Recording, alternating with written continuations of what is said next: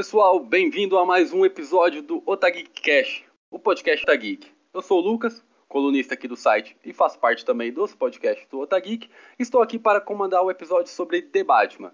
E hoje aqui comigo eu sou a Vingança e vim falar aqui sobre The Batman. Mentira, gente, é o Hiller. Hoje não sou o host, o Lucas pegou o host e vamos aí falar sobre o filme do Homem-Morcego. E aí, gente, aqui é o Matheus, também colunista do site, e já quero dizer que esse é sim o melhor Batman do cinema.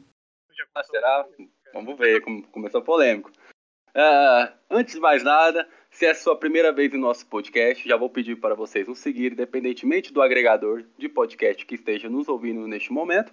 E aproveite para conferir o nosso site, que é o otageek.com.br. Todo dia nova lá, aguardando vocês. Sinopse: Batman segue o segundo ano como herói de Gotham, causando medo em toda da sombria cidade. Durante uma de suas investigações, Bruce acaba envolvendo a si mesmo e Gordon em um jogo de gato e rato ao investigar uma série de maquinações sádicas em uma trilha de pistas enigmáticas estabelecidas pelo vilão Nada. Uh, então, para a gente abrir aqui o, a nossa, o nosso bate-papo, a nossa conversa, queria saber essa visão geral, sem spoiler, o que vocês acharam de The Batman, como foi essa expectativa até chegar, de, enfim, a assistir ao filme. Bom, eu achei esse filme incrível, foi tudo que eu esperava, porque como ele ia estrear em 2020, começou a ser adiado, e adiado eu já não estava aguentando para assistir, ele correspondeu tudo o que eu esperava, porque é um bom Batman, tem bons vilões, tem um bom coadjuvante. A Mulher Gato tá incrível, a Gotham é perfeita. E o Matt Reeves sabe fazer um bom filme. Ele já provou isso com o Planeta dos Macacos. E aqui, para mim, ele entregou o Batman definitivo. Eu gostei de praticamente tudo. Eu também amei o filme. Eu gostei bastante é, desse novo Batman, dessa nova versão. Acho que a gente já estava bem saturado de ver a, outras facetas do Batman e trazer esse Batman detetive, esse Batman bem raiz dos quadrinhos, assim, foi incrível.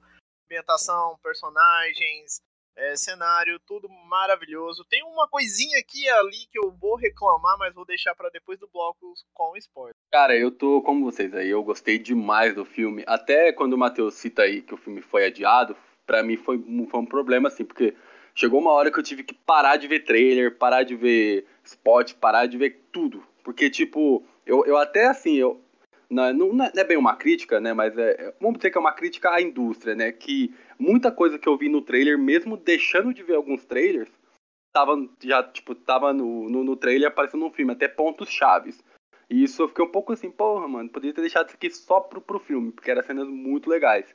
Mas tirando isso aí, que já é mais em relação à indústria no geral do que o próprio filme, né? Achei espetacular, cara. É, é, é um Batman que a gente nunca viu, praticamente. É, começo de carreira, isso tudo que a gente já, já sabe que foi divulgado e tudo mais. Mas bons personagens coadjuvantes, é, bons vilões. E, cara, e principalmente Gotham fazendo parte do desenvolvimento do Batman. A gente tem isso pincelado nos outros filmes, mas é muito o vilão desenvolvendo o herói, é o vilão sendo o contraponto do herói, e nesse filme ele foi praticamente é, diverso disso tudo. Aqui é Gotham, aqui é a família Wayne, aqui é, é, o, é o Bruce sendo a vingança para partindo para um heroísmo. Então eu achei esse desenvolvimento incrível, assim. Então eu adorei mesmo em todos os sentidos. Podemos até discutir algumas coisinhas mais para frente. Podem falar que talvez pincela aqui na minha memória algo que eu não gostei de fato, mas no geral, cara, é um, fi um filmão. Não sei se é o melhor Batman, o melhor filme, mas a gente vai discutir. Mas eu adorei, cara. Achei incrível mesmo.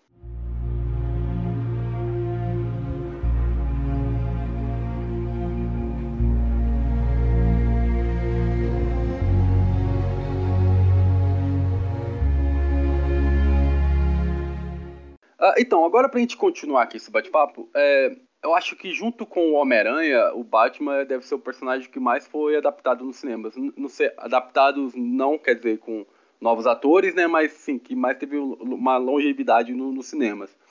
E o Batman acho que de fato é o personagem que mais teve atores interpretando ele.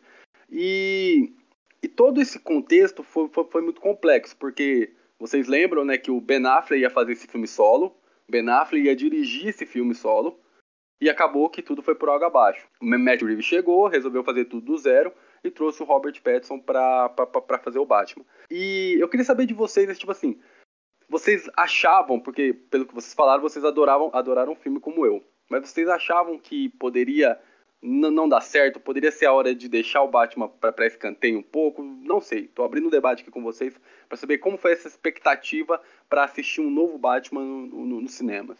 Desde o começo eu tava confiante com esse filme.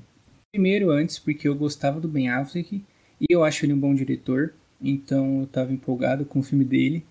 E aí quando não deu certo e contrataram o Matt Reeves, aí sim que eu acreditei que ia ser muito bom porque eu já era fã dele de, por causa de Planeta dos Macacos. Então, tipo, eu nunca tive problema em saber que esse filme iria ser bom. Só que, tipo, ele podia entrar em alguns clichês de super-herói, tava com medo de ser, tipo, repetição de coisa do Nolan, ou fazer uma coisa meio sem sentido pro personagem. Só que ainda bem que deu tudo certo, né? E também o, o Robert Pattinson, porque eu gostei da contratação dele, porque, tipo, já faz muito tempo que ele não é só um menino de crepúsculo. Então, tipo, principalmente depois que ele fez o Farol e vários outros filmes, que, tipo, ele provou que é um bom ator. Então, tudo isso me deixou muito empolgado. Então, em nenhum momento eu achei que poderia dar errado. Eu também, desde o começo, eu não pensei que poderia dar errado, porque eu já estava esperando uma, uma releitura assim, do Batman trouxesse mais dessas sagas, é, podemos dizer assim, atuais, mas essa é, mais pro ano 1 ou ano 2 do personagem. Então eu achei uma roupagem legal que eles trouxeram. É, agora é hora de eu ser cancelado. Eu não sou o maior fã dos outros filmes do Batman. É, o Batman é um personagem que é muito complicado de adaptar, justamente por ele ter tantas camadas e tantos momentos, porque ao mesmo tempo que o Batman, ele é esse herói que é, como é que fala? Que ele é, tem vários traumas que ele não consegue lidar com eles, mas ele lida sendo o Batman. Mas ao mesmo tempo também que ele pode ser um tutor de novos heróis, ao mesmo tempo que ele pode ser o grande pai da Bat-família, ao mesmo tempo que ele pode ser literalmente pai do, né? Então são várias camadas do Batman e toda vez que a gente via um novo Batman no cinema, é, eles sempre adaptavam para um lado. Ou é o homem, o playboy rico, milionário, ou é uma pessoa que é super. É, não tem super força, né? Mas é bem dotada. Então era bem complicado a gente enxergar mais camadas desse personagem no cinema. Não que os outros Batman sejam ruins, cada um tem o seu mérito. Eu só não consigo julgá-los assim de forma de ser 880. Mas enfim, supriu minhas expectativas. Eu acho que mais, mais pra frente eu falo melhor. É, pegando um pouquinho do gasto de vocês, eu, eu, eu revi alguns filmes até antes de, do, do The Batman. Eu revi os filmes do Tim Burton, revi o, o do, do Val Kilmer e revi, e revi os Nolan. Só o do George Clooney que eu não consegui de jeito nenhum. Mas é uma coisa que eu acho interessante, que tipo assim, a, a gente sempre soube do, do trauma do Bruce em relação aos pais. Mas uma coisa que, que é fato quando eu comecei a pensar sobre esses filmes é que nenhum deles é, adaptou isso muito, muito bem. A gente pode dizer que o Ben Affleck trouxe um pouco disso, mas ainda é pouco, porque ele não, não teve um filme solo. Agora, a gente pegar todos que teve, se a gente pegar o Michael Keaton, cara, o, o Batman dele era aquele universo do Tim Burton que não, não tem o trauma dos pais, sabe? Tipo assim, ele, ele, ele leva uma vida, entre aspas, de boa. O, o Val Kilmer até tenta, mas também não, não chega lá. O do Bruce, se, se a gente, o do, desculpa, o do, o do Christian Bale, que é o do, a trilogia do Nolan, o trauma dele é a Rachel. Sabe? É a morte da Rachel no Cavaleiro das Trevas. Então, é, é, nenhum filme de fato adaptou isso. E eu acho que aqui o Matt Reeves trouxe isso muito bem, cara. Muito bem. Aqui é, o, é, é sem entrar em spoilers, é um Batman que não se vê de outra forma, sabe? Ele é a vingança e ponto final. Então, isso que eu achei, cara, incrível você adaptar de fato a tragédia dos pais que envolve a vida dele, que envolve ele como Batman e envolve a cidade onde ele mora. Então eu achei isso incrível. E também trazendo, vamos até repetir o, um pouco do que o Matheus falou em relação às expectativas. Eu estava muito ansioso para ver um, o Batman do, do Ben Affleck. Tinha lá umas especulações de ser contra o, o Exterminador, que eu falei, caramba, deve, vai ser irado a cena de ação e tudo mais. Ele é um baita diretor, pô, Argo é sensacional mas não houve. E quando veio o Matt Reeves, eu sou um grande fã também de Planeta dos Macacos.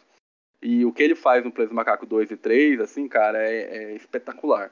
Então eu fui com a expectativa muito alta. E depois, quando ainda veio o elenco, cara, Robert Pattinson, Sou um fã, porra, demais dele. Porra, Zoe Kravitz é uma baita atriz. Andy Serkis. Cara, é só, pô, o John Torturo, o Colin Farrell, que eu ainda fui até com o pé atrás. Pô, Colin Farrell com um pinguim.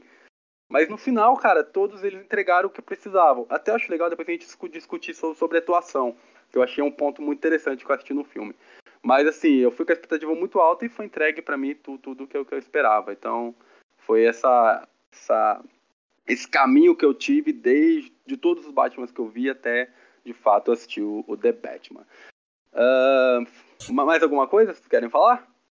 É, eu só queria puxar um pouco que você falou do trauma do Bruce e tal, porque o, uma coisa que é interessante, tipo, é, vendo um outro lado também, é a gente pensar que talvez o Bruce Wayne ele já fosse uma criança não muito normal, entendeu? E, esse, e essa morte dos pais fosse só o gatilho para deixar ele meio louco e para se tornar o Batman. Porque eu lembro que, se eu não me engano, no filme do Coringa, que ele tá. O Coringa ele tá passeando lá por Gotham e ele vai na mansão Wayne e ele encontra o Bruce, tipo, sozinho, que não dá nem um sorriso, tipo, ele até meio que força um sorriso na cara do Bruce, o Coringa, tipo, mostrando que ele já era uma criança perturbada antes mesmo dos pais dele morrer. Que meio que, tipo, essa morte foi o gatilho para ele virar essa vingança. Acho que é um lado também que não foi explorado em lugar nenhum.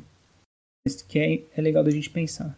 Não, é, isso é sensacional, cara, sensacional. Que, tipo, é, porque, cara, se a gente pensar também, tipo, pô, Bruce Wayne, ele é, ele é filho dos magnatas de Gotham, saca? Das pessoas mais ricas de Gotham que praticamente comanda a cidade.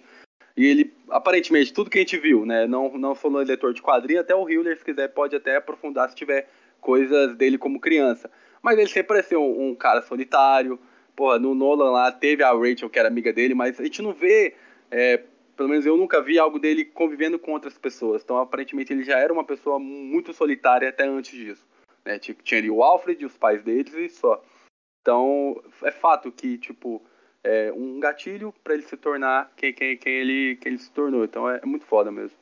É, e você falou de infância também, tem a série Gotham, que, tipo, mostra hum. ele a partir do momento que os pais morrem, tipo, lá explora isso dele ser bem sozinho e não ter contato com ninguém além do Alfred ela. A, a, série até que eu gosto dela. Tipo, eu não, não vi muito, eu vi, eu parei, sei lá, quarta, quinta temporada, mas eu, eu gostava, porque é aquele negócio, né? Os vilões do Batman são, são muito impactantes, né? São muito fortes. Em, em todos os sentidos, né? Força, inteligência, loucura. Então, essa série eu, eu é, assim, resumidamente assim, eu, eu gosto dela por apresentar os vilões também.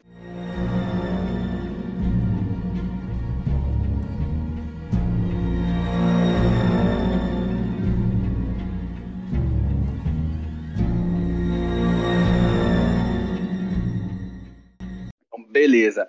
Uh, quero agradecer já a todos que estão nos ouvindo até este momento. Continua aqui com a gente, a gente vai bater um papo ainda. Agora a gente vai aprofundar, a gente vai trazer os spoilers, tudo que a gente achou do filme. Então, se caso você assistiu o filme, fica aqui com a gente. Se você não assistiu, mas quer saber o que as nossas opiniões, continua aqui. Caso contrário, vai assistir o filme, depois você volta aqui para ouvir a gente de novo, continuar ouvindo a gente. E também acesse o site otageek.br, nosso Instagram. Então, Acesse a gente em todas as plataformas, beleza? Então vamos lá, galera, com spoiler agora. Primeiro eu quero puxar aqui um tema com vocês. É, a gente pincelou aí um pouco sobre o, o Matt Reeves, o grande diretor que ele é. Mas quando veio aquela ideia, vai, vai ser um Batman detetive, vai ser um Batman mais jovem, escalou aí o Robert Pattinson. Como foi para vocês? Agora pode trazer todos os spoilers que vocês quisessem. Vamos agora discutir o filme como a sua trama, sua narrativa, sua história que o Matt Reeves trouxe. O que, que vocês acharam? E já pode também linkar aí com a trama investigativa e tudo que vocês acharam em relação a isso. Olha, então, quando saiu a, a duração do filme, eu fiquei assim. Porque geralmente, geralmente quando o filme ele vai ter mais de duas horas e meia, ele tem que se sustentar muito. Tipo, ele tem que usar todo o tempo de tela para justificar para no final que você levantar da sessão e falar assim, olha, valeu a pena ficar esse tempo. E aí, é, quando eu vi esse tempo, assim, eu pensei, gente, vamos ver como vai ser. E aí, quando você assiste o filme, você entende, né, que não é aquele filme que o, tudo bem que o herói tem que sair do ponto A e chegar no ponto B, mas tem a jornada no meio. Mas não é sobre isso. O filme, ele, a gente não pode afirmar que ele é no ar, mas ele tem muitos elementos no ar. Então, essa questão de ser um filme de investigação, que é, descobrir uma pista, desvendar a pista e ver um assassinato, ir pro próximo, ir pro próximo, até chegar no, no grande vilão, é, foi uma sacada genial por dar esse ar de, no, de novidade, né, com Batman, e por eles justamente não baterem na mesma tecla, nem que seja por mínimo do feedback, um flashback, que é mostrar a morte dos pais deles. Então, eu acho que isso foi muito genial, né? A gente já falou lá no começo a questão dos personagens coadjuvantes. Todos estão é, excelentes, estão ótimos. Uh, é isso. Só pegando um gancho que você falou em questão da, da minutagem do filme, eu lembro que quando saiu também, eu até fiz tipo uma, uma ironia, postei um stories ironizando, foi tipo, pô, a Hollywood desaprendeu a cortar filme. Porque eu, eu sou. É, eu sou cinéfilo que eu não curto muito filmes longos. Principalmente pra assistir no cinema. É, eu começo a ficar desconfortável na cadeira, quero levantar. Eu, eu, eu, eu não curto muito, não. Mas, mas é aquele negócio, cara, a partir do momento que você entende né, o, o motivo dessas horas, o motivo de não, não ter cortado o, coisas que possivelmente ele poderia ter cortado, talvez, mas a ideia dele de não cortar algumas coisas e você ter tempo para a gente, é, junto com o Batman, é, é, tentar descobrir as pistas, né? Tentar descobrir o mistério todo que cerca a, a, a motivação do, a motivação do Charada é algo que valeu, valeu a pena. São, são três horas que não são cansativas. Vou, tipo assim, teve uma hora que eu falei, caramba, tá longo. Só que, só que não é uma, aquela sensação tipo, eu quero que acabe logo. É só aquela sensação que você percebe que, que, que o filme tá longo. Mas não é algo que te tira do filme, que você quer ir embora, que você quer antes, embora antes de, de descobrir o que, o, o, que vai acontecer. E para você, Matheus, como foi? É, então, é, eu vi uma entrevista do Matt Reeves faz um pouco tempo atrás, até depois de ver o filme, dele falando que, tipo, quando ele foi chamado pra fazer o filme, ele viu o que o Ben Affleck estava faz, querendo fazer e falou, tipo, não, eu não vou fazer isso, eu quero fazer uma outra coisa, eu ainda não tenho aqui exatamente o que eu quero fazer, vou ter que elaborar, só que não vai ser isso. Então, tipo, você vê que desde o começo ele já tinha pronto, tipo, ele já tinha uma ideia do que ele queria fazer, a visão dele pro personagem. E eu acho que foi que foi bom a Warner ter dado essa liberdade para ele, que ele conseguiu entregar algo muito bom. E da duração, ele disse que o filme tem quatro horas e que ele acabou cortando uma. E sinceramente, eu acho que tipo eu assistiria essas quatro horas tranquilamente, porque eu não vi essas horas pesarem no filme. Tipo, apesar dele ser lento entre aspas, porque ele é uma investigação e não tem muita ação, isso é até um ponto estranho, né, para um filme de super-herói não ter muita ação, ainda mais o do Batman, que é um mestre de artes marciais.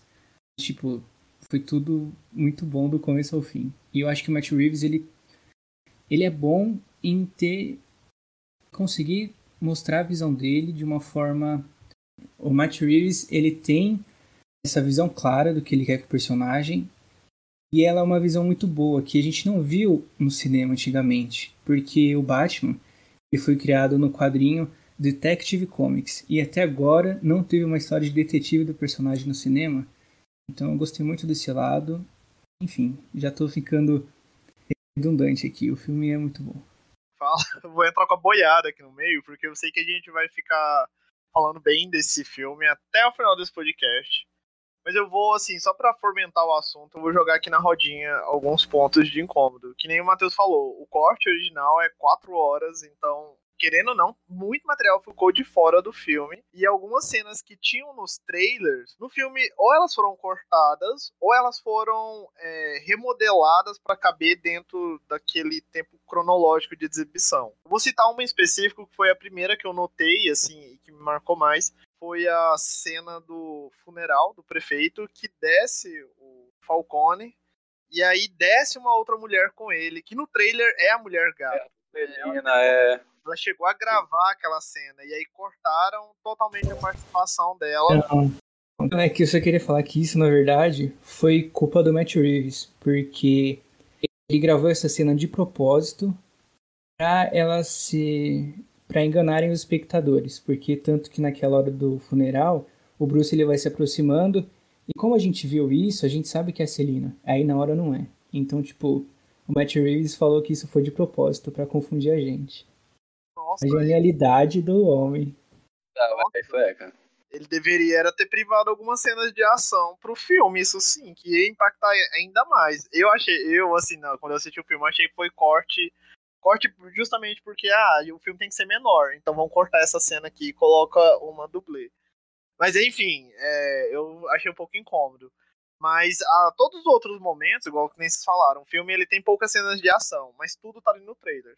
Se você assistiu os trailers desde o começo até o trailer final, não tem, assim, tem só a questão de revelação, de plot, mas muita coisa é, é dada ali. Eu não sei se a Warner ficou com medo de falar assim, se o nosso merchandise não tiver ação e porrada, a galera não vai assistir. Ter ficado um pouco com receio, eles liberaram. Mas enfim, isso não atrapalha a experiência de quem vai assistir sem ver os trailers.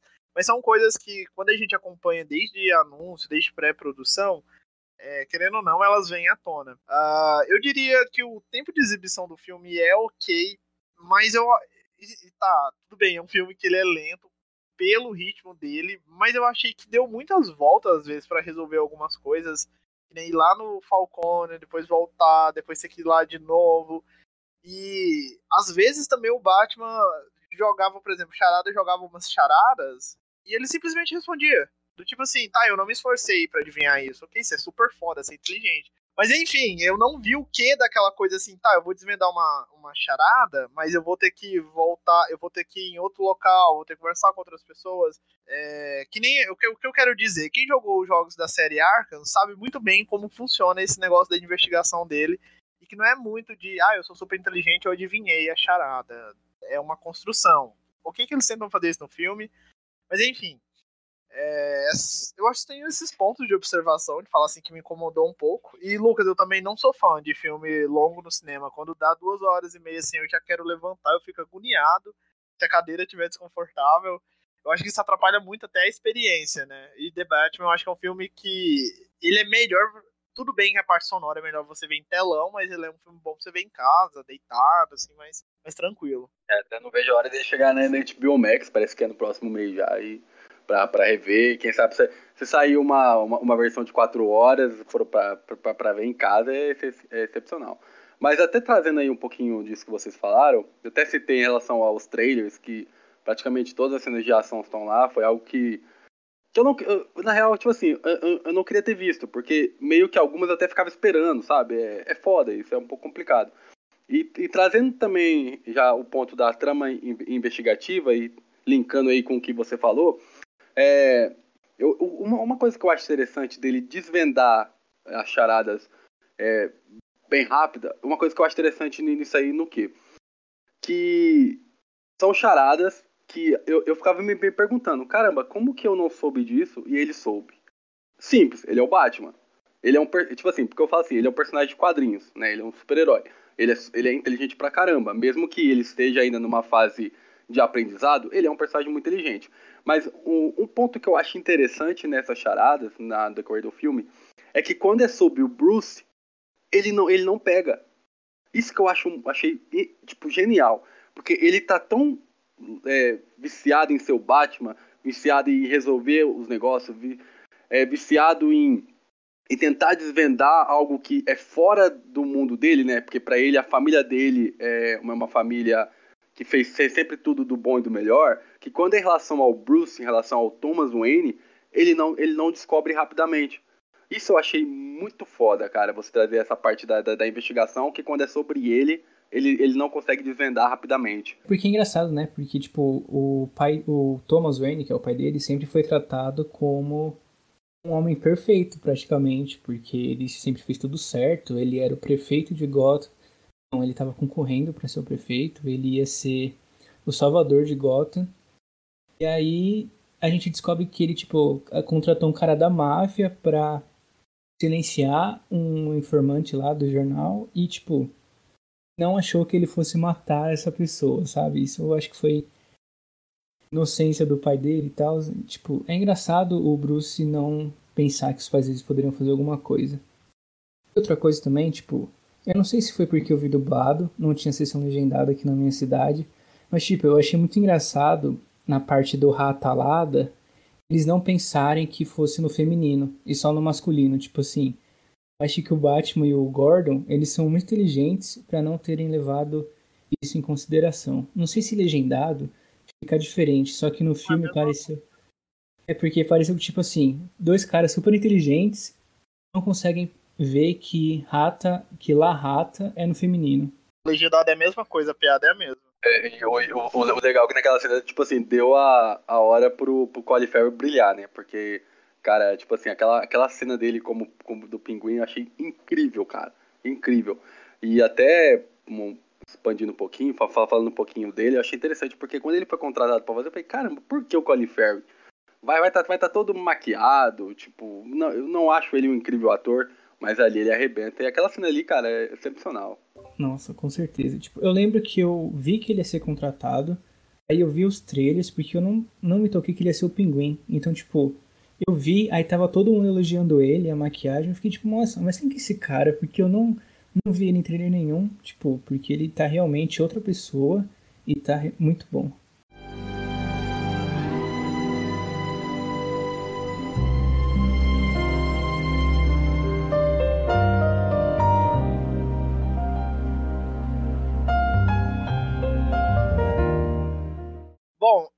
Eu já pincelei o que eu não gostei do filme, mas vocês dois não falaram. O que, que vocês não gostaram do filme? Cara, uma, uma coisa que, tipo, é. Pô, é difícil falar assim, não gostei, porque é tipo assim. Ah, vamos, vamos, vamos dizer que eu não vou colocar como não, como não, não gostei. Eu. Cara, eu, queria, eu queria mais do, do Alfred, cara. Eu, eu queria ver mais do, do Andy Serkis, cara, sabe? Porque, assim, a, a gente tem aquela cena lá que, que a bomba explode com ele. E, e, e, sabe quando você quer sentir a, a empatia do medo da morte do Alfred? E eu, eu não senti assistindo aquilo. E eu tentei, assim, e, é, entender a ideia do Bruce Wayne com o Alfred. Por quê? Porque uma ligação, eles não são próximos. A, a, até certo ponto do filme, né? Eles não são próximos. Até o Bruce dá altas tiradas nele, né? Falando que ele não é o pai dele, que é pra ele ficar na, na dele e tudo mais, né? E tudo. E cara, para mim precisava de algo mais, nem que seja dele sozinho, dele conversando sozinho, sabe? Alguma coisa assim. Eu não falo nem flashback, mas ver mais o Alfred Dirks, porque naquela cena eu não senti absolutamente nada, cara. Eu senti atenção, porque ele brinca um pouco com o tempo ali, que eu achei muito maneiro, né? Que parece que o Bruce tá, tá, tá ligando para ele naquele exato momento, e não, já tinha acontecido, eu achei legal, achei criativo aquela a, aquela sensação de, de emergência que ele coloca naquela cena. Mas eu, o Paul Anderson, é eu esperava mais do personagem, assim. Mais tela do, do personagem para me sentir a simpatia por ele. Por quê? Assim, eu, eu tentei ficar uh, pensando sobre. Quando a gente tem o. o é, o, é, o, é, o, é o Michael Caine, né? Que faz o do. do, do, do Christopher Nolan.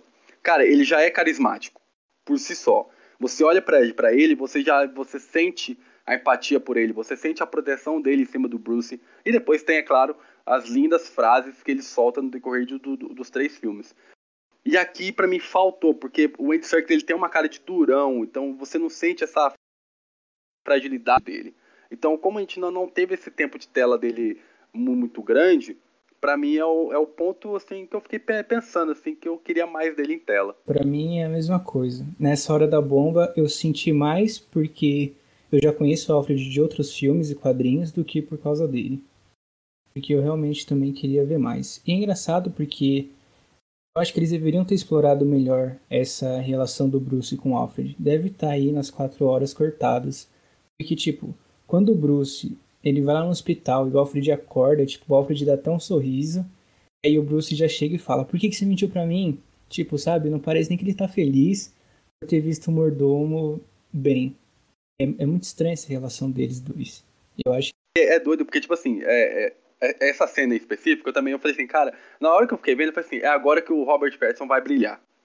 Sabe, tipo, é, tipo, é agora, cara. Agora que, que ele vai desabar, é agora tipo, que ele vai trazer tudo que ele construiu durante esses anos de carreira depois de Crepúsculo. E ele não, ele, não, ele não entrega isso. E, tipo assim, é claro que ali não é uma. Eu não tô fazendo uma crítica ao ator. Ali é uma, é uma decisão do Matt Reeves. De deixar o Bruce que não sente, né? Ele não. Ele. ele, ele a tristeza, ele, ele não expõe a tristeza, né? Ele não expõe o carinho que ele sente pro Alfred, o Alfred vai passar a sentir a partir daquele momento, né? Que a frase é muito bonita que ele fala, do medo de perder outra pessoa que ele ama. Então, é, você, você tem ali, você tem ali a, o começo, eu acho, dessa construção de amizade, de companheirismo mais forte. Mas, é, mas é, né, nessa do hospital foi, foi o momento que eu, que eu esperava isso. E até e eu, eu, acho interessante porque é, é uma forma da gente também contestar o Bruce, né? Porque, caramba, mano, ele só quer ali um, um abraço, né? E ele não teve nada disso, tem apenas um aperto de mão. Isso é bem triste. Mas a outra coisa que eu não gostei, e aí agora a parte que eu sou xingado, foi de terem colocado Coringa nesse filme. Porque eu não aguento mais o Coringa, a gente teve o Coringa Esquadrão Suicida, no Cavaleiro das Trevas, teve em Gotham, tá tendo agora em Batgirl também, teve no Snyder Cut, tipo, eu tô enjoado de Coringa. E aí colocaram mais um nesse filme, eu quero outros vilões do Batman, não aguento mais esse cara. Isso me irritou um pouco. Fala aí, Julia. Concordo, concordo. A gente, a gente, a gente, a, a, a, gente comentou um pouco em off sobre isso, queria saber a sua opinião, fala aí. Então, eu concordo, só que só, eu só não fico tão puto que o Matheus, porque foi só no final, e foi só uma promessa de um grande vem aí. Na verdade, foi mais para co comprar um Batman 2 aí, porque a Warner sabe que se colocar Batman contra o Coringa nos cinemas é chuva de dinheiro, e é isso que eles querem. Mas a galeria de vilões do Batman, que nem se, a gente já falou sobre isso, ela é muito rica e muito extensa. Tem muitos personagens que dá pra gente explorar com outras facetas, né? Ver outros, outros vilões, outras histórias. Eu também tô de saco cheio de Coringa. Tem o filme do Joker aí, já pra, pra saciar os fãs dele, né? Então acho desnecessário. Só um ponto, cara. Só um ponto que eu, eu, eu, eu li uma notícia que parece que ele gravou um, uma cena do, do Batman conversando com o Coringa, que parece que ele ia pedir meio que ajuda para ele conseguir entender mais sobre o, o Charada. É, que foi cortada. Essa cena foi, foi, não, ela não tá no trailer, não tá em nenhum lugar, ela foi cortada, mas eu li isso aí. Que tipo, pa, pa, até então parece que ele não é ainda o Coringa. Não sei, né, até que ponto esse não ser, seja com atitudes ou visual, né? Mas em tese parece que ele não é que o Batman prendeu ele, mas ele não chegou a ser, né, o ápice do vilão que, que todo mundo conhece, mas parece até então ia ter mais cenas com ele. Mas eu acho que é um pouco disso que você falou. Eu fico um pouco triste, porque é um, é um pouco do gancho que o Nola colocou também no, no filme dele. Eu tô falando muito do Nola, mas eu acho que é um filme é, que foi muito bem sucedido, então eu acho que é parâmetro pra gente fazer algumas comparações. E, é um gancho que ele colocou, né, pro segundo filme. Eu acho que aparentemente é, nós que somos ansiosos aí, que, que, queremos ver assim o Batman é, sendo sucesso nos cinemas, a gente fica pensando sobre isso. Será que ele vai, vai, ser o novo vilão? Tomara que não, que não, não seja só ele. Que seja talvez uma gangue, alguma coisa assim. Talvez ele apareça nas séries, que vai ter a série lá do, do Asilo Arca, a série do Pinguim, talvez ele pode aparecer ali, não sei. Mas é, parece um pouco. Não vou dizer preguiçoso, mas é uma, uma um pouco do que o Guilherme falou, é uma, é uma dinâmica fácil para um, um segundo filme, né? É, e pelo que estão falando, também não parece que ele vai ser o vilão do próximo filme, porque todos os boatos que eu vi são de outros personagens. Mas, né, que você falou dessa cena deletada, eu vi isso também e parece que realmente ele já tem um passado ali. Tanto que no começo do filme, aquela gangue que aparece Pode ser do Dia de los Muertos, lá do México e tal, mas também pode ser inspirado no Coringa e no que ele já fez no passado que a gente não sabe. Então, tipo, uma coisa que pode ser explorada no futuro, mas aí eu quero que seja lá para um terceiro, quarto filme. O, o, legal dessa gangue também é um easter egg que tem lá, que é um dos meninos, é aquele que não quer bater na, na, na vítima, ele tem a cara dividida em duas partes, né? Uma, uma, uma, um lado pintado e o outro não. A gente pode linkar isso aí com Duas Caras. Não que ele seja Duas Caras, né? Mas fazendo iniciação ao vilão. Ou se que ele seja, né? Ele ainda pode ser bom, né? Acho, acho legal também essas ideias visuais que o, que o Matt Reeves trouxe, né? Que esse menino ele ainda tem algo bom de, de dentro dele, de não querer ser esse, essa pessoa é, que sai batendo em qualquer um. Desculpa, só complementando, Lucas, achei que você ia falar sobre isso, mas vou trazer um momento fofoca aqui pra esse podcast. Ok, ok! É, o ator desse menino é o que faz o Robin Titan. Esse é o novo uh -huh. Robin da terceira temporada. Também. É o, o Tim Drake. É o Dick Grayson. Não, ele, é, eu... ele é o Tim Drake, ele já é o terceiro o Tim Drake, isso. É, foi mal, falei errado. Eu, eu, eu, eu, cheguei a ver ele lá, só que eu parei de ver, porque eu não. essa série pra mim ela caiu muito. Mas eu vi aquela cena que meio que ele morre, aí ele tá lá com a. Com. A Dona Troy. Com a Dona Troy e com o Rapina, Columbo, um dos dois, nunca decoro. Aí eu, eu cheguei a ver essa parte, mas eu, eu parei. Mas é, é verdade. Legal, cara, achei legal. Achei, achei legal ele tá ali. Ele, ele parece ser, ser, ser bom ator, não sei se ele vai continuar no filme, mas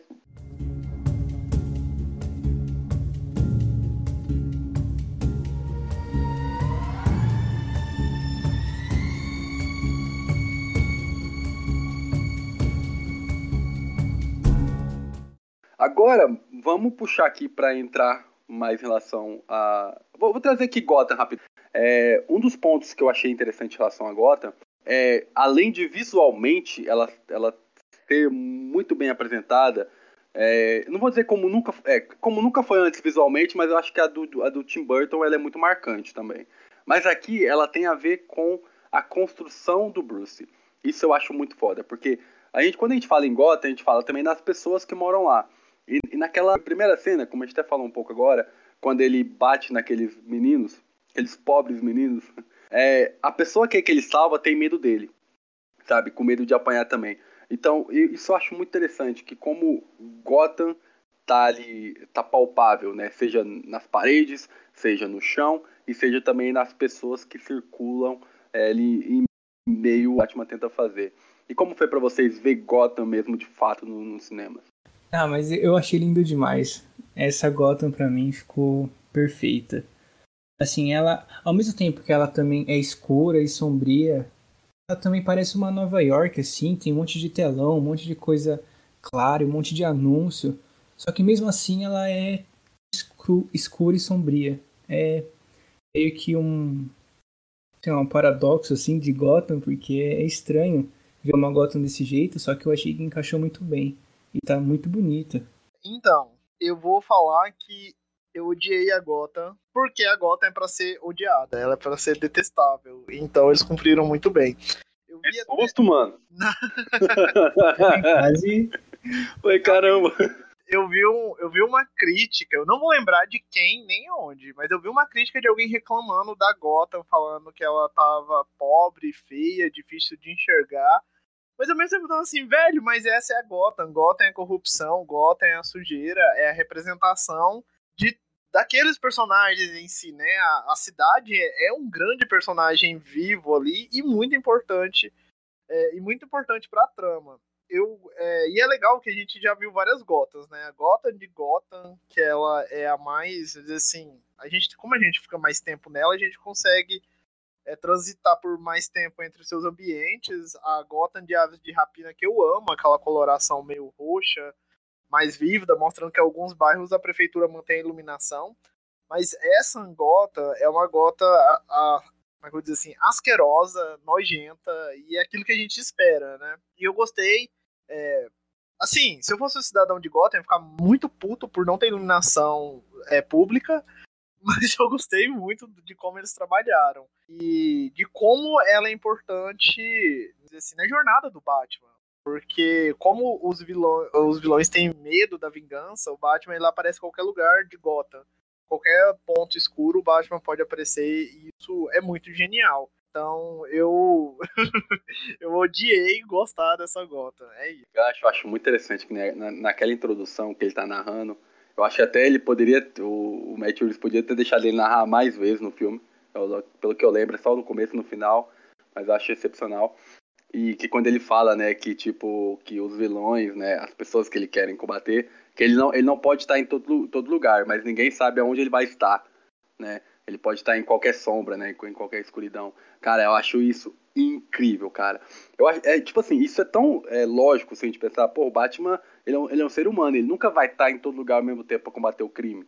Mas é, é você ver que, que os criminosos nunca vai, vai, vai saber onde ele vai estar. Cara, eu achei isso sensacional, cara. É tipo, é bonito demais, cara. E trazendo em relação a Gotham, cara, a foto. É doido, porque mesmo que ela seja escura, você enxerga muito bem o que o Matt Reeves quer que você veja. Isso que eu acho muito, muito bonito, cara. E as cenas que tem sol, né? Aquele sol de fim de tarde, cara. Com o Batman e a Mulher Gato. lá no, em cima do, tipo, do terraço lá, cara. É muito bonito, cara, é muito bonito. E, e mesmo quando ele filma também meio close-up nos atores, cara, você sente essa, essa tensão do lugar, sabe? Tipo, para mim, é, é a melhor versão de Gotham que trouxe até então nos cinemas. Eu achei, cara, espetacular. Uma coisa interessante também é que esse é um filme muito do olhar dos personagens, né? Tipo, a gente vê muito o olho do Batman. É impressionante também como o Robert Pattinson consegue atuar só com o olho. Mas também a câmera, ela é o olhar dos personagens. A gente não vê uma coisa muito diferente de outras coisas. É só o que os personagens estão vendo. E eu acho isso muito legal, porque eu nunca tinha reparado isso em outro filme. Sempre pelo olhar deles. E isso é bem legal. Tanto que o começo é até o, a nossa visão do charada da casa do prefeito. E aí tem também aquela cena do Bruce vendo a Selina Kyle na casa dela. E até quando tá, tipo, o Bruce investigando alguma coisa, ou a gente tá vendo o Batman, ou a gente tá vendo onde ele tá olhando. Tipo, como se a gente estivesse na cabeça dele, e não a câmera mostrando o Batman aparecendo e vendo a coisa. Deu pra entender? Deu, deu, cara. E, e até pra trazer esse gancho agora, e é, antes de, de, de, trazer esse gancho pra gente conversar um pouquinho sobre os personagens, que eu acho que é o que a galera quer ouvir também, quero agradecer a todos que estão nos ouvindo até agora, pô, um podcast longo aí, mas espero que vocês estejam gostando até esse momento. Falo novamente para ir no nosso site, otageek.com.br, seguir a gente também nas redes sociais, dá o like aqui no Spotify e também segue a gente nos outros agregadores de podcast.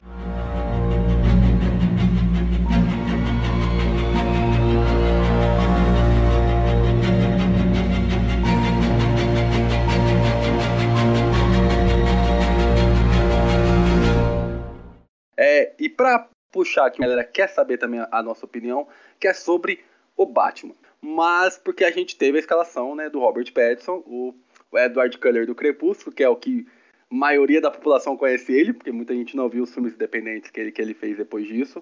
Mas é, ele foi escalado para fazer o Batman. E teve muita gente que não gostou, teve gente que assistiu o filme e não gostou. A gente vai debater isso aqui, porque eu quero trazer alguns pontos de alguns críticos que trouxeram sobre isso e eu, eu não acho legal, eu acho meio errado da parte deles, eu vou explicar o porquê.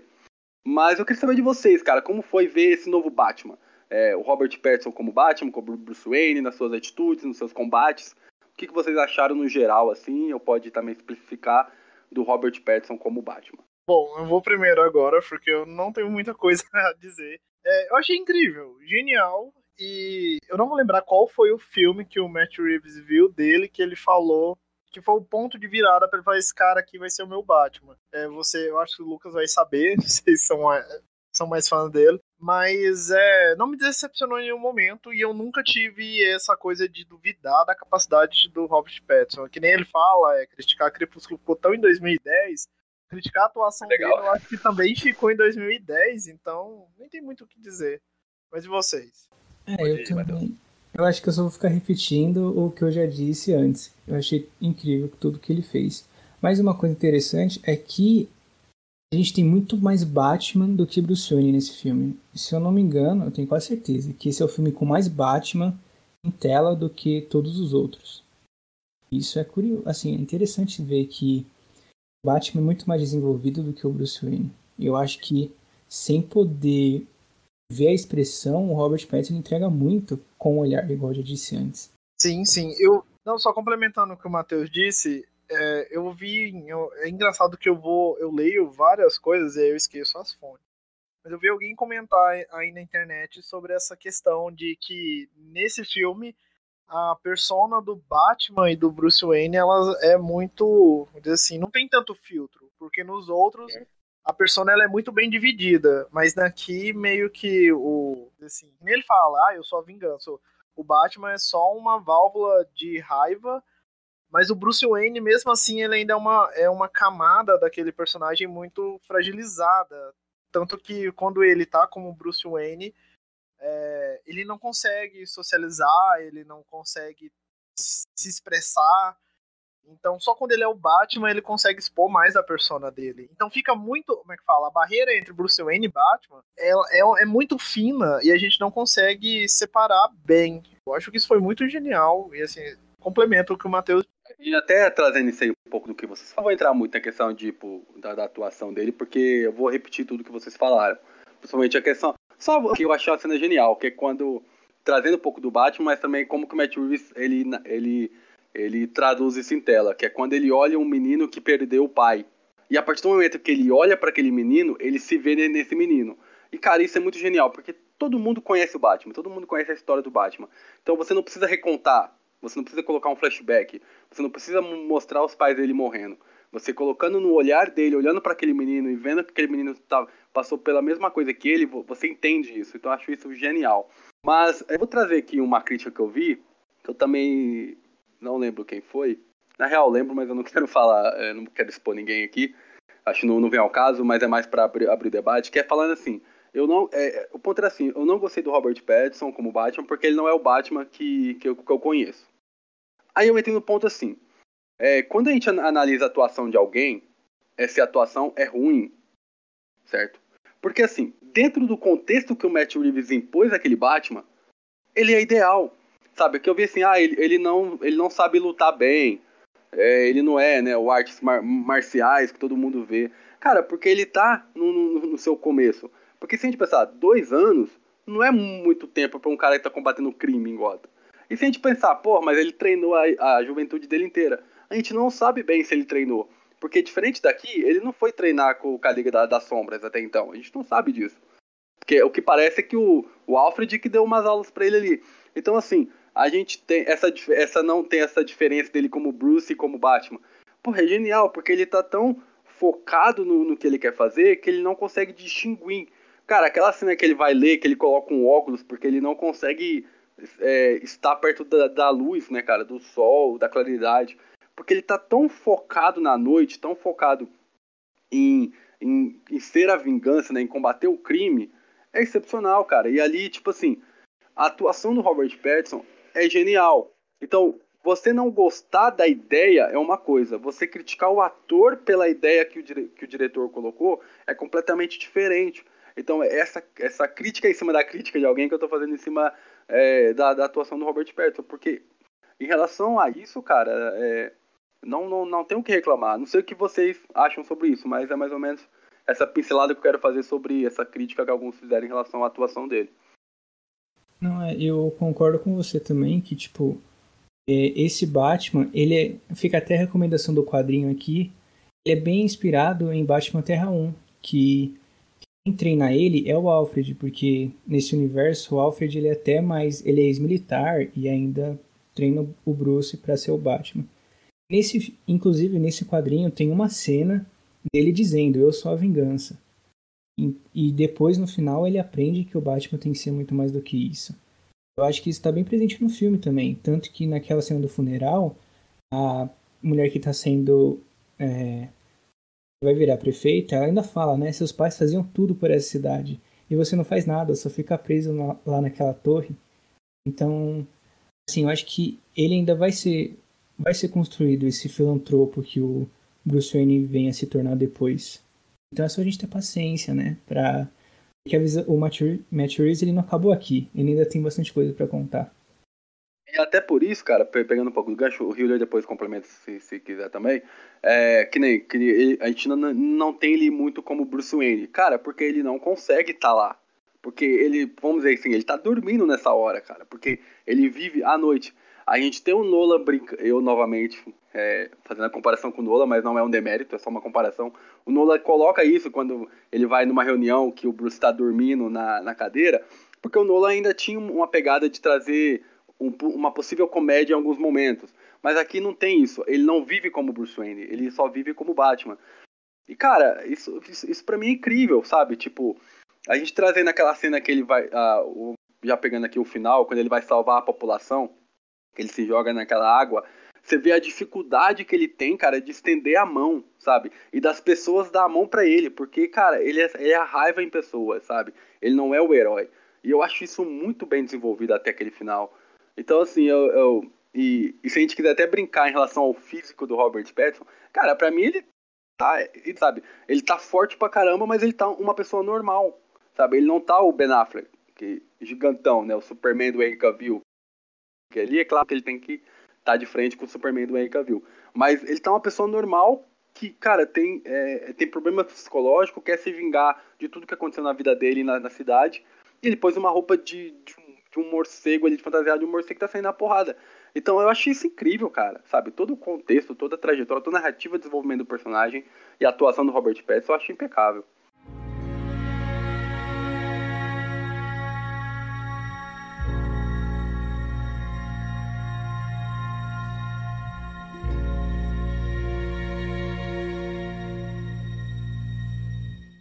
E agora, como a gente falou muito do Batman, vamos pincelar um pouquinho aí dos coadjuvantes, que a gente gostou mais, gostou menos, ou achou excepcional e tudo mais. Eu vou puxar aqui um gancho que, assim, eu quero só trazer um ponto que eu também é, pensei um pouco sobre o filme, porque até quando eu comentei antes que eu esperava naquela cena do hospital, que o Robert Pattinson fosse destruir naquela cena, e para mim ele, ele não, não, destrói, não que ele atuou mal, né? Eu esperava que ali fosse o, o ápice da atuação. Mas eu acho interessante um ponto que para mim, cara, esse filme, ele não é um filme de ator.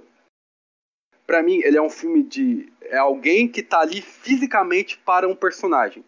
Eu, eu destaco um pouquinho o Falcone, eu acho que o Tortura ali, cara, tá incrível, cara. O que ele faz ali, sabe? Tem um pouco de Joe Pet ali no irlandês, eu acho muito foda, cara, sabe? Toda a extravagância dele, eu acho o texto dele também muito bom. Mas acima de tudo, para mim, é o ator tá ali para ocupar fisicamente os personagens. Isso é uma análise que eu. É, eu posso estar viajando, mas eu achei muito interessante. Que, vamos dizer, não é um filme de Oscar pro ator. Mas não quer dizer que eles estão ruins. Mas eles estão fisicamente muito bem em todos os personagens. Não sei se faz sentido para vocês. Mas o que, que vocês têm a dizer? Não, é, para mim faz sentido. E aí eu acho que isso também é muito mérito do Matt Reeves, que soube é, dirigir ele do jeito certo e colocar eles como esses personagens e não como o ator sendo o personagem. Eu entendi o que você quis dizer, não sei se eu vou saber explicar também. Sim, sim, eu também concordo com vocês. É, a gente sempre joga assim, Matt Reeves, Matt Reeves, mas muita coisa por menor não é. Óbvio que o crédito geral fica por conta dele, mas é por, pela equipe que auxilia ele, né? Que tem fotografia, diretor de fotografia e elenco é quem fez a direção do elenco é, como esses personagens eles já vêm de outras mídias é, há anos, já tiveram N adaptações, é, todos eles tiveram um material base enorme para dar a visão deles sobre aqueles personagens, óbvio, de acordo com o que o filme pedia, mas é um trabalho, sei lá, é um resultado, é um resultado, parece que todos eles estavam muito é, confortáveis nos papéis, então isso faz a diferença quando o público vê, né? A gente vê que eles se por mais seja um filme, digamos assim, sério, eles se divertiram nos, pa nos seus papéis. E isso aqui já tá virando até fala minha já datada de podcast. Que eu falo quando o pessoal se divertiu nas gravações é porque o negócio foi bom. Mas é verdade, gente. Igual, por exemplo, é. quando a gente grava um podcast a gente tá legal, vocês ouvintes vão perceber isso. Quando a gente tá cansado, vocês percebem isso também. Então eu acho que isso fez total diferença. E os personagens, eles carregam pequenos pequenos traços caricatos que não ficam bregas no cinema. É, um exemplo é o pinguim andando, dando os passinhos dele lá, assim, ó, ele é algemado e andando igual um pinguim. É um negócio bem simples, mas que é genial. A mulher gato tem a unha grande, a, as poses dela. Então tudo tá ali, tudo ali engrandece. Tem alguns personagens que eu vi algumas críticas falando assim que eles não tinham, sei lá, poderiam não parecer como o pinguim, por exemplo. Mas eu acho que todos ali foram importantes, que nem o Falcone. Eu odeio o Falcone em qualquer adaptação. Eu, assim, eu sei que tem gente que é fã desses filmes de máfia, essas coisas, mas eu acho um saco. E aí é um personagem que é um vilão que eu acho muito genérico. Ah, é só um cara rico com um monte de capanga. Muito sem graça, muito sem graça mesmo. Então, até ele ali no filme, ele tá ok. Tá sendo um, um sei lá, um vilão detestável. Mas enfim, é isso. O, pegando um pouquinho do que a gente falou em relação aos personagens, eu acho interessante também como você falou, dos estereótipos dos personagens, mas como o, o, o Matt Reeves, também as pessoas que trabalhou no figurino e maquiagem, né, cabelo e tudo mais, como eles trabalharam isso muito bem. Porque o Pinguim, cara, é tipo, a gente tem versões dele muito caricatas, né, com, a, a, lá, com, com o Tim Burton, tem a série de Gotham também, que ele tem um, um narizão bem puxado, assim. E aqui, eu acho legal que com as cicatrizes que ele tem no, no rosto, faz com que o nariz dele seja um pouco mais empinado, ele tem aquele problema, é, é, aquela cicatriz no, no, no, lábio, que também deixa o lábio dele um pouco para cima, assim, então eu acho interessante também como visualmente ele trouxe isso mais palpável, né, mais pro realismo, mas que a característica do personagem está ali. É, a mulher gato com a toquinha, que vai ter a, a, orelhinha dela, então eu acho legal isso aí também, cara, que é, eu, eu não consigo falar muito, assim, dos personagens no geral, porque, como eu falei, né, para mim, é, eles estão muito bem, cada um tem seu tempo de tela. Achei legal isso que tem, tem praticamente três vilões e os três funcionam para narrativa, não é uma bagunça. Então, no geral, eu acho que esses personagens estão muito bem compostos em, em relação à trama, narrativa e desenvolvimento em relação ao Batman também. É, eu também gostei de todo mundo, tipo, o Paul Dano, por exemplo, interpretando mais um maluco, a gente sabe que ele vai ser bom nisso. Ele é Mas, é bom mesmo. E mais uma coisa é o Gordon do. Acho que é Jeffrey Wright, alguma coisa assim. Isso. Eu gostei bastante, só que eu queria ver mais. Sim, eu acho que ele tá ali só é. pra ajudante do Batman. Entendeu? Eu queria ver muito mais desse Gordon, que eu gostei bastante. Aí ia ver na série, só que a série foi meio que cancelada, né? Aí, tipo, não sei agora o que esperar dele. Talvez, é, talvez a, a, gente ainda veja, né? Porque eles só falaram que mudou o plot para ser sobre o Asilo Arkham. Mas querendo ou não, não tem como trabalhar o Asilo Arkham sem usar a polícia de Gotham no meio, né? É. enfim, fica, fica aí pro, pra quando sair a série. Só um pouquinho, que eu até achei que ele que seria o, o Gordon da série da, da Batgirl, né? E não vai ser, vai ser o do, do Zack Snyder lá. Ele também poderia. Né? Cara, Deixa o Zack Snyder pra lá, mano. Vamos seguir só com o Matt Reeves agora. Não, é porque aí eu acho que é embaralhar demais. Eu acho que tem que deixar o Matt Reeves Nossa. fazer sozinho então. as coisas dele lá. Deixa ele. Até brincando aqui, que bom que adiou o Flash, porque ia ser três Batmans no ano, mano.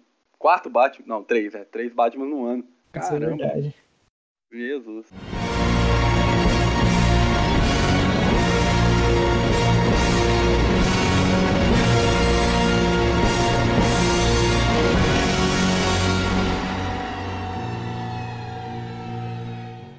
Bom, queria agradecer você, ouvinte do Geekcast. Muito obrigado por continuar aqui conosco, firme e forte nesse podcast de. Eu espero que vocês estejam gostando. Não se esqueça de se inscrever, independente do agregador que esteja utilizando. Se for Spotify, nos dê 5 estrelas e compartilhe este programa com seus amigos.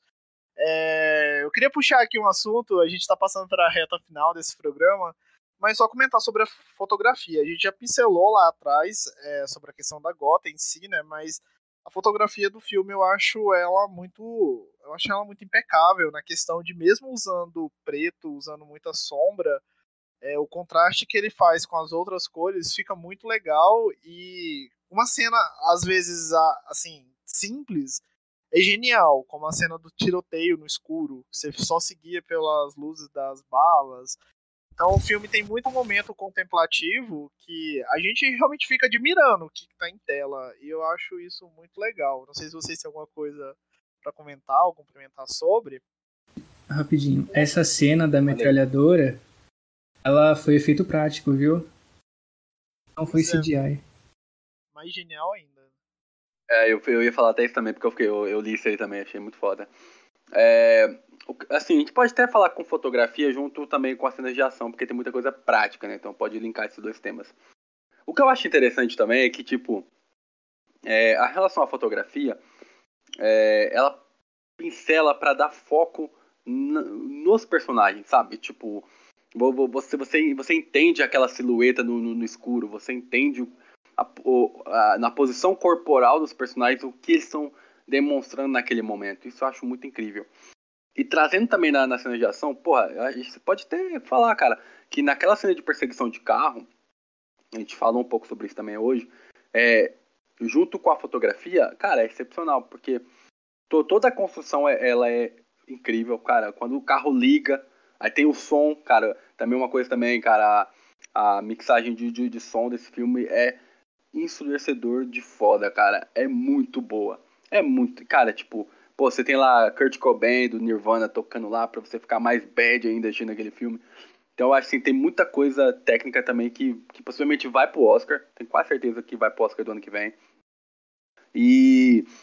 E assim, e naquela cena da perseguição de carro, cara, pega. Eu acho isso. É simples, mas é genial. quando o carro do pinguim capota e a fotografia pega o plano que o, que o pinguim tá de ponta cabeça e o, o Batman tá vindo, né, como se estivesse de ponta cabeça, né, pro, pro pinguim. Porque ele é um morcego, e o morcego fica de ponta cabeça. Cara, é muito lógico isso. Mas quando você vê isso em tela, é muito foda, cara. É muito bonito de se ver. O fogo laranja atrás, tudo preto, cara. Aí você pega o Colin Farrell desesperado ali, tipo, que porra é essa que eu tô vendo? Quem é esse cara? Então é muito incrível o que o Matt Reeves fez, junto com o diretor de fotografia, que não sei não sei o nome. Desculpa aos ouvintes, mas acabei não tendo o nome aqui. Mas é, é impecável mesmo, cara. É impecável mesmo. É, e entra de novo naquela coisa de ser o filme pelo olhar do personagem. Tipo, simplesmente genial. Genial, genial. E agora, ainda indo mais pra reta final, como o Julia já trouxe agora no começo, quando a gente começou a falar. É, a gente comentou um pouquinho sobre o, o Gordon, né? Que a gente gostou dele, queria ver um pouco mais dele e tudo mais. E alguns personagens que já, já estão confirmados numa série futura. A gente já tem a série confirmada. Se, se, eu, se eu me equivocar aqui, galera, pode me corrigir, por favor. Mas temos a série do Pinguim confirmada. E teríamos até a, a série da, é, sobre a polícia de Gotham. E a, essa ideia foi, foi mudada para ser a série sobre o Asilo Arca. Possivelmente de, de, vamos ter a polícia de Gotham, mas o foco vai ser o Asilo Arca. Pegando esse gancho, é, lá próximo do, do, fim do filme, temos a cena do Charada conversando com o possível, mas é claro que é, o Coringa. Então a gente vai ter a série do Asilo Arca, que possivelmente veremos mais vilões. E temos também a série do Pinguim. E com o sucesso que está na, na, bilheteria do filme também com a crítica, possivelmente teremos um filme 2 do Batman. Como que vocês veem esse futuro desse universo do Matt Reeves, já que a Warner também, do outro lado, continua o universo que o Zack Snyder criou lá com, com o Homem de Aço, Batman vs Superman e tudo mais. Como que vocês veem isso aí? Podemos falar sobre a, essa dificuldade, talvez, de entender os universos, mas, assim, no geral, como que vocês veem essa continuidade do universo do Matt Reeves? Bom, eu vou falar primeiro com você, breve. É, a gente já sabe que a DC, que é a Warner, qualquer pessoa que acompanha os filmes aí, sabe que, assim como a Marvel, eles escancararam as portas do multiverso. Podemos dizer que até primeiro, né, que Flash foi anunciado primeiro do Doutor Estranho. É, e eles já preparam, já estão preparados, já e eles já preparavam esse. Ah, meu Deus. Eles já estão preparando esse terreno nas suas séries, já tem algum ano nas suas séries da CW, sobre esse conceito de multiverso, sendo bem didático para as pessoas já acostumarem que, assim como nas animações que tem um bilhão de versões do Batman no, no cinema, a gente vai ter, e o público, assim, o grande público, entre parênteses gigante, é, possa se acostumar com isso. Não estranhe ver, é, ver o retorno aí é, do Batman do Michael, Michael Keaton, que fala, né? Eu acho, não sei se eu falei o sobrenome dele correto. É, voltando aí como Batman regular e. Falei, né? E. E o Batman do Ben Affleck, que. Bom, a gente tá gravando esse podcast hoje no dia 13 de março, mas até o momento foi soltar uma nota que, que talvez ele possa continuar, que ele possa aparecer, então aquela saída dele talvez não seja tão definitiva. Mas o ponto é, a audiência já está mais do que acostumada a ter esses personagens sendo explorados em micro-universos, em seus próprios mundos. Então eu acho que a Warner, é, ela, ela vendo o resultado desse Batman do Matt Reeves, ela vai dar mais liberdade para ele continuar explorando e expandindo esse universo com esses personagens, com essa visão um pouco mais pé no chão, que eu acho que é o que a gente estava precisando para esse cinema de super-heróis porque tem diferença, né? A gente vê heróis mais próximos da nossa realidade e heróis mais espantafosos. Mas enfim, eu estou com boas expectativas para aquele universo e aqueles personagens e eu espero ver ainda muito do Batman do Robert Pattinson. Eu só queria acrescentar que, para quem está confuso, se eu não me engano, meu segundo texto no Otageek foi explicando universo DC nos cinemas e o que faz parte de qual universo. Então, se alguém estiver interessado, entra lá no site para ler. E é, sobre isso também, eu queria dizer que se você for pegar nos quadrinhos, a Marvel ela sempre foi muito mais organizada, com cronologia. E a DC sempre foi uma bagunça, mas tipo, era uma bagunça boa, entendeu? Todo mundo entendia, tudo fazia parte de tudo e ao mesmo tempo não fazia. Mas era bom assim, entendeu? Quando ela tentava se ajeitar, aí ficava ruim. Que foi os 952 e outras coisas que não deram certo. Então eu gosto dessa DC bagunçada. Pegando, pegando um pouco do gancho de vocês, eu acho que a gente pode pincelar uma coisa interessante, que mesmo que, que a DC, ela, ela, ela brincou lá com o Flash também, né, que o Ezra Miller apareceu na série e tudo mais, mas agora de fato que ela tá colocando o, multiverso pra gente. A diferença é que, é, que nem eu já vi gente brincando, ah, o Superman da série Superman 2 poderia muito bem aparecer no Batman do Robert Pattinson, né? Mas assim, diferente da Marvel, que ela, ela colocou o multiverso pra gente, ele está conectado àquele universo, né? Tipo, tá tudo, tudo conectado. Não importa se tem três Homens-Aranhas, se vai ter outro Homem de Ferro, se vai ter outro Thor. Esse universo ele tá junto, né? Ele tá tudo ligado ali, tudo, tudo no mesmo lugar. Na Warner é assim, na Warner barra de si, né? Que possivelmente esse Batman ele vai ser completamente é, sozinho em relação ao universo criado pelo Zack Snyder. Dito isso, um ponto positivo para isso dar, dar certo é a HBO Max. Porque diferente quando o Zack Snyder criou lá o seu universo, que ele queria fazer tudo, tudo, era, era, só, era só cinema, era só filme com muita grana, era só filme com atores que, que, que, que você tem que pagar muito para ter eles lá, como foi o caso do Will Smith, vamos dizer assim, que porra, é um baita ator, mas não funcionou naquele esquadrão. O esquadrão Suicida não funcionou, mas assim, ele não funcionou como personagem. Agora com a HBO Max, a gente pode ver, tipo assim, um filme da Batgirl. Que, ela, que vai vir, né, o, o Gordon do universo do Zack Snyder com uma nova personagem interpretando a, a, a Batgirl. Então funciona. É um nicho, é um, é um projeto mais, mais barato. E agora com as séries que o Matt Reeves já confirmou, que é a série do Pinguim e a série do Asilo Arkham, eu acho também pode funcionar, porque é, é um nicho, sabe? E, a, por mais que a HBO Max está crescendo, está cada vez crescendo ainda mais, mas é um nicho ainda, sabe? É um público restrito, igual foi o, o, o Pacificador. Foi um baita sucesso. Mas a gente sabe que não, não chega né, as produções que, que a Netflix faz, vamos dizer assim. Então, eu acho que o streaming, ele, ele dá a possibilidade para você é, é, expandir histórias de universos que não se conversam em relação ao universo de si. Então eu vejo, eu, eu vejo com muito bons olhos, cara. Pô, eu acho que uma, uma, série do Pinguim ela pode funcionar, sabe? Tipo, que nem. Eu lembro que quando a gente fez a crítica do, do Esquadrão Suicida, eu falei, por que do, do, do, Pacificador? Não sei se vai funcionar ele sozinho. Mas, mas funcionou. Então eu acho que pode funcionar muito bem o Pinguim sozinho. Sabe? E você trazer mais coisas, né, de máfia. Eu sei que o Hitler não gosta, mas é, pode funcionar. Aí você tem o Asilo Arkham, você pode trazer outros vilões também, sétima uma hora outra. Você pode dar mais tempo também pro Gordon. Então eu acho que pode funcionar muito bem, cara, esse, essa expansão do universo de si, seja para o universo compartilhado ou não. É sobre a série do Pinguim, eu acho que ela pode ser muito boa, porque, por exemplo, The Batman, ele acaba com o Charada explodindo Gotham lá e meio que deixando a cidade sitiada. E que teve o um dilúvio lá e tal. E tem uma saga nos quadrinhos do Batman que chama Terra de Ninguém. É quando eles explodem as pontes de Gotham. O Pinguim não fez o Charada não fez isso, mas e aí Gotham ela fica presa lá. Só, é, Gotham fica meio separado dos Estados Unidos, porque ninguém consegue sair nem entrar lá.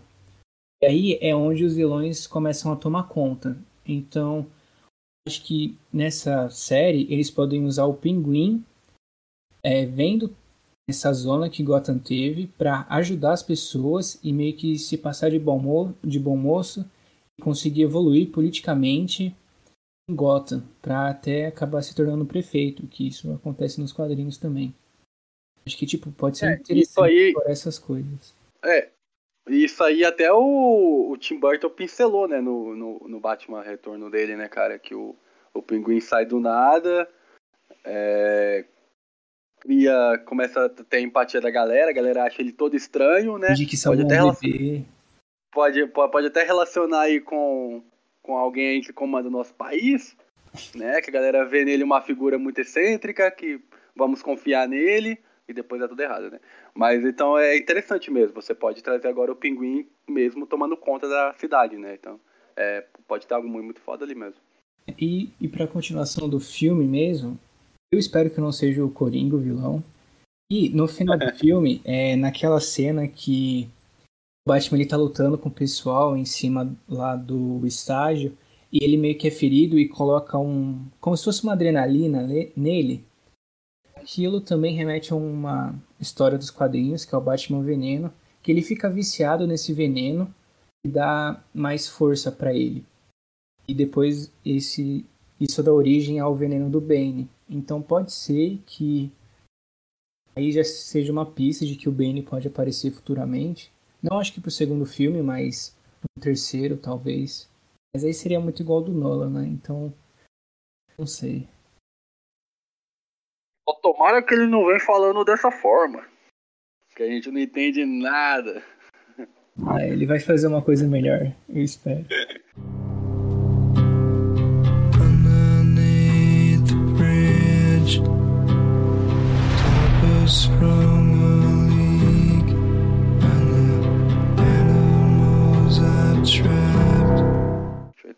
Então, beleza. Agora a gente vai pro finale mesmo. Agora é, é algo que eu quero de vocês, assim, papum.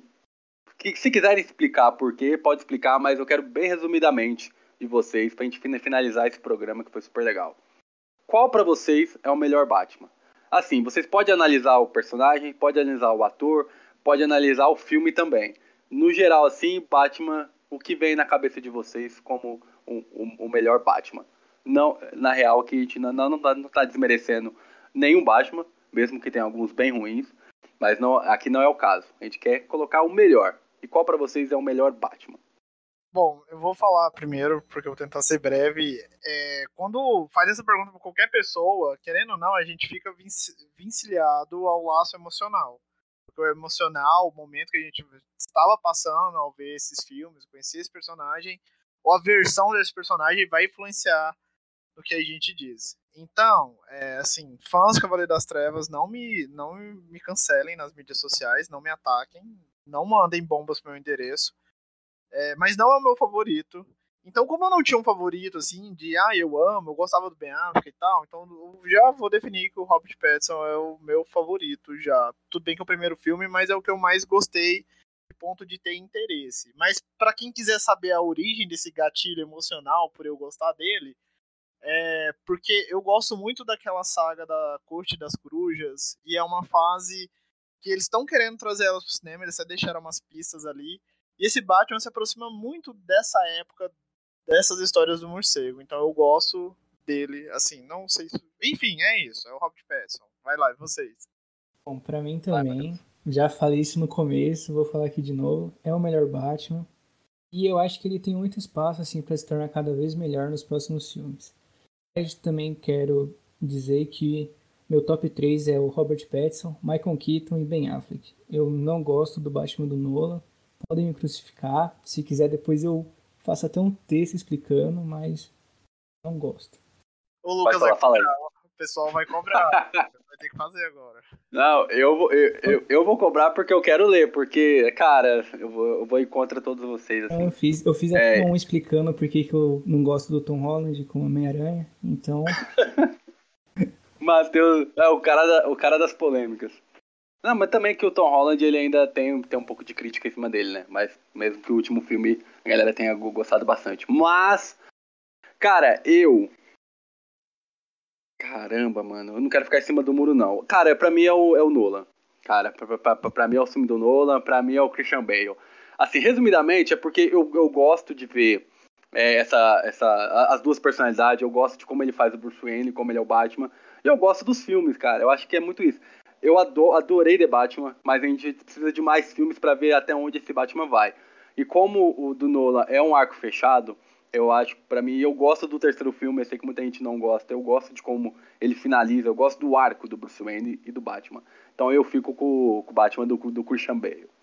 Acho que depois dá pra gente voltar aqui e fazer um podcast discutindo todos os Batmans. Sim, sim. sim.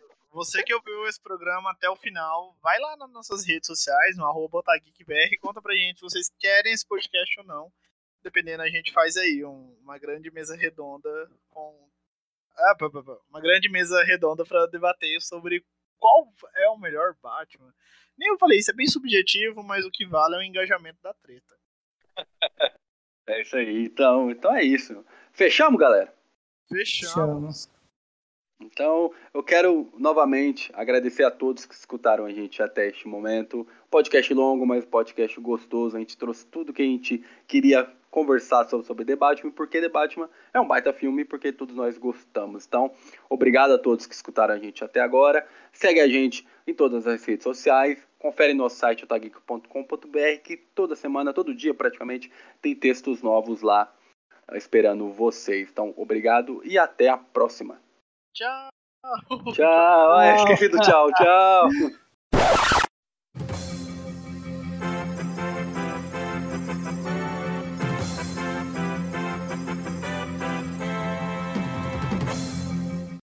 gente, nós vamos gravar uma live aí com as queridas Donas Gs do canal Dona Geek para falar sobre Batman. Elas são muito fãs do Batman e a gente só tá esperando elas conseguirem assistir porque elas estão achando só sessões lotadas. E hoje a neta dela, não, mentira, a sobrinha de uma delas mandou mensagem convidando a gente para esse podcast. Então já fica aí o convite para vocês irem lá no canal da Dona Geek acompanhar aí essa live podcast que a gente vai fazer com elas aí em breve. Eu não sei quando esse podcast vai sair, mas provavelmente vai ser antes dessa live. Agora sim, é isso. Au, que legal, valeu. Tchau, tchau. Tchau, gente.